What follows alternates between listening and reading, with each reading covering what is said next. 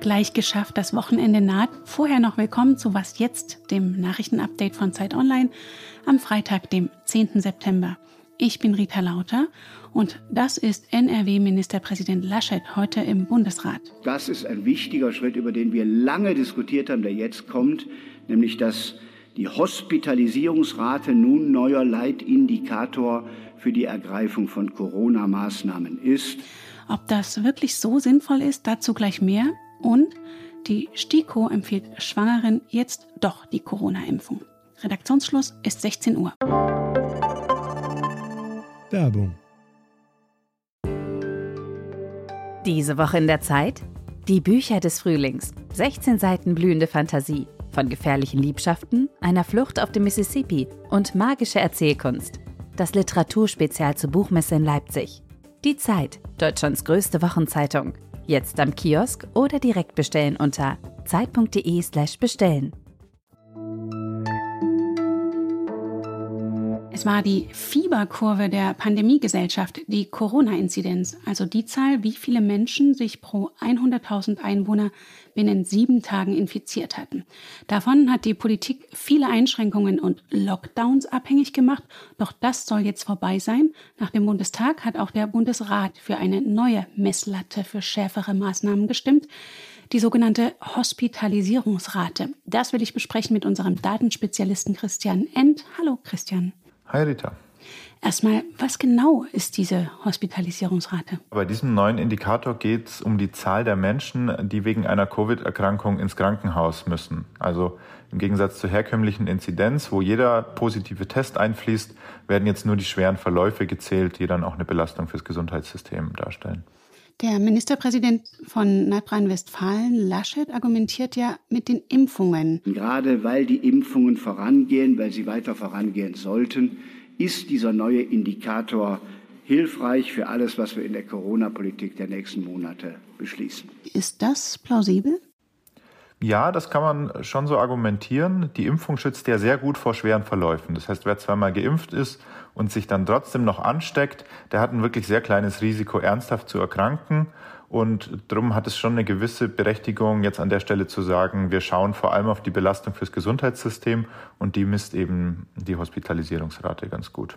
Und ihr habt euch genauer damit beschäftigt und haltet das trotzdem nicht für einen geeigneten Maßstab. Warum? Da gibt es zwei Punkte. Man könnte jetzt grundsätzlich sagen, es wäre vielleicht doch besser, noch bei der Inzidenz zu bleiben, weil wir dann einfach schneller sehen, die geht nach oben und dann sofort reagieren können, wenn uns die Sache außer Kontrolle gerät, weil bis die Leute dann auch im Krankenhaus sind, da vergeht ja immer ein bisschen Zeit.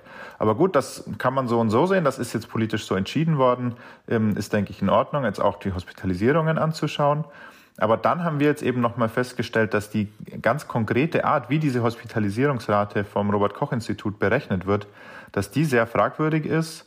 Wir haben die Zahlen dann nochmal ausgewertet in der Rückschau und festgestellt, die zählen das nicht vollständig und im Nachhinein stellt sich raus, die Hospitalisierungsrate wäre sehr viel höher gewesen, im Durchschnitt um 60 Prozent als vom RKI berechnet.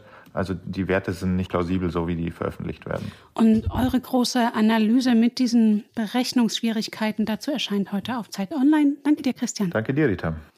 Die Länderkammer hat heute außerdem weitere Beschlüsse abgesegnet. Beschäftigte in Kitas, Schulen und Pflegeheimen dürfen künftig vom Arbeitgeber nach ihrem Impfstatus gefragt werden. Außerdem sind die Fluthilfen des Bundes und der Rechtsanspruch auf Ganztagsbetreuung für Grundschülerinnen und Schüler ab 2026 beschlossene Sache.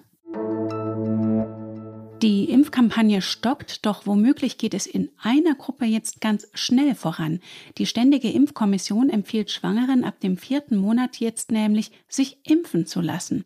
Die Münchner Frauenärztin Dr. Röbel-Mathieu, die auch Mitglied in der STIKO ist, sagte, die Sicherheitsdaten haben kein Risiko für ein Signal gezeigt, dass durch die Impfung eben irgendwelche unerwünschten schweren Komplikationen aufgetreten wären, obwohl man dazu sagen muss, dass die Datenlage zur Sicherheit nach wie vor begrenzt ist. Zeit für eine Telefonvisite von Ingo Arzt, meinem Kollegen aus dem Gesundheitsressort. Grüß dich. Grüß dich, Rita. Was sagt denn die begrenzte Datenlage zu Impfungen von Schwangeren? Die besagt, dass man ein, wenige Monate nach Beginn der Impfungen tatsächlich noch nicht so viel wissen kann wie bei anderen Impfstoffen. Es gibt mittlerweile recht viel sogenannte Real-World Data, also man hat in der echten Welt Frauen bereits geimpft, in der Größenordnung von mehreren Zehntausend in den USA oder auch Israel. Und dann hat man eben ausgewertet, wie oft bekommen die Geimpften äh, beispielsweise Frühgeburten oder andere Komplikationen im Vergleich zu den Ungeimpften. Und da gab es keine Signale, dass das bei den Geimpften irgendwie verstärkt vorkäme. Wo es quasi wenig Daten gibt, ist bei tatsächlich klinischen Beobachtungen. Also dass man einfach zwei Gruppen macht, die einen impft man, die anderen nicht. Und dann wertet man das aus, so funktionieren klinische Studien. Und da gibt es eben noch relativ wenige Daten dazu von einigen tausenden Schwangeren, die bei solchen Studien mitgemacht haben. Aber bei anderen Impfstoffen gibt es eben, wenn man die dann empfiehlt oder zulässt, in der Regel deutlich mehr Daten dazu. Das STIKO-Mitglied Professor Bogdan hat ja auch darauf hingewiesen, dass wir immer zwei Leben zu betrachten haben, das Leben der Mutter und deren Umstände und natürlich auch das Leben des werdenden Kindes. Das heißt, da ist natürlich die Anforderung an Sicherheit, an Verträglichkeit besonders hoch. Du kritisierst diese Empfehlung dennoch als zu spät. Warum? Na, wir haben jetzt seit mehreren Monaten, genau genommen seit Mai, die Lage, dass die Deutsche Gesellschaft für Gynäkologie und Geburtshilfe mit anderen Fachverbänden zusammen eine Impfung von Schwangeren klar empfiehlt, und zwar nach Auswertung der wissenschaftlichen Datenlage. Und ein anderes Gremium, das ebenso hochrangig besetzt ist, hat das noch nicht klar empfohlen. Und das kann man einfach niemandem erklären, warum die nicht zu einer einheitlichen Stellungnahme kommen. Das hat für eine wahnsinnige Verwirrung gesorgt. Und wenn man sich eben anschaut, was jetzt die STIKO anführt, welche zusätzlichen Daten sie jetzt dazu bewogen haben, die Impfungen zu empfehlen, dann sind das alles Sachen, die auch schon ein bisschen länger da sind. Deswegen hätten die auch früher sich entscheiden können oder sie hätten gleich gemeinsam klare Stellungnahmen veröffentlichen können. Das heißt, die STIKO-Empfehlung bringt möglicherweise jetzt mehr Klarheit. Und was bringt so eine Impfempfehlung sonst konkret? Also ich dachte vorher immer, das hat auch was mit Haftung zu tun, ist nicht der Fall. Wenn die Ärzte ordentlich aufklären vor einer Impfung oder die Ärztinnen, dann waren die auch schon vorher aus der Haftung entlassen, falls etwas passieren sollte mit den Impfungen. Das sorgt tatsächlich einfach nur für Klarheit bei den impfenden Ärztinnen und Ärzten und eben auch für die Schwangeren und für die Stillenden, wenn sie jetzt nicht mehr diesen Dissens zwischen diesen beiden Fachgremien haben. Danke dir, Ingo. Gerne. Sie war jahrelang ein Zankapfel zwischen Deutschland und den östlichen EU-Mitgliedern, zwischen Deutschland und der Ukraine, zwischen Deutschland und den USA und auch Klimaschützer sehen die Sache kritisch. Die Gaspipeline Nord Stream 2. 1200 Kilometer lang durch die Ostsee von Russland nach Mecklenburg-Vorpommern, die russisches Erdgas ohne Umweg nach Deutschland bringen soll. Der Bau hatte sich unter anderem wegen Sanktionen der USA verzögert, doch mit der Amtsübernahme von Joe Biden haben die Vereinigten Staaten ihren Widerstand gegen das Projekt kürzlich aufgegeben. Heute hat der russische Energiekonzern Gazprom die Fertigstellung der Bauarbeiten verkündet. Was noch?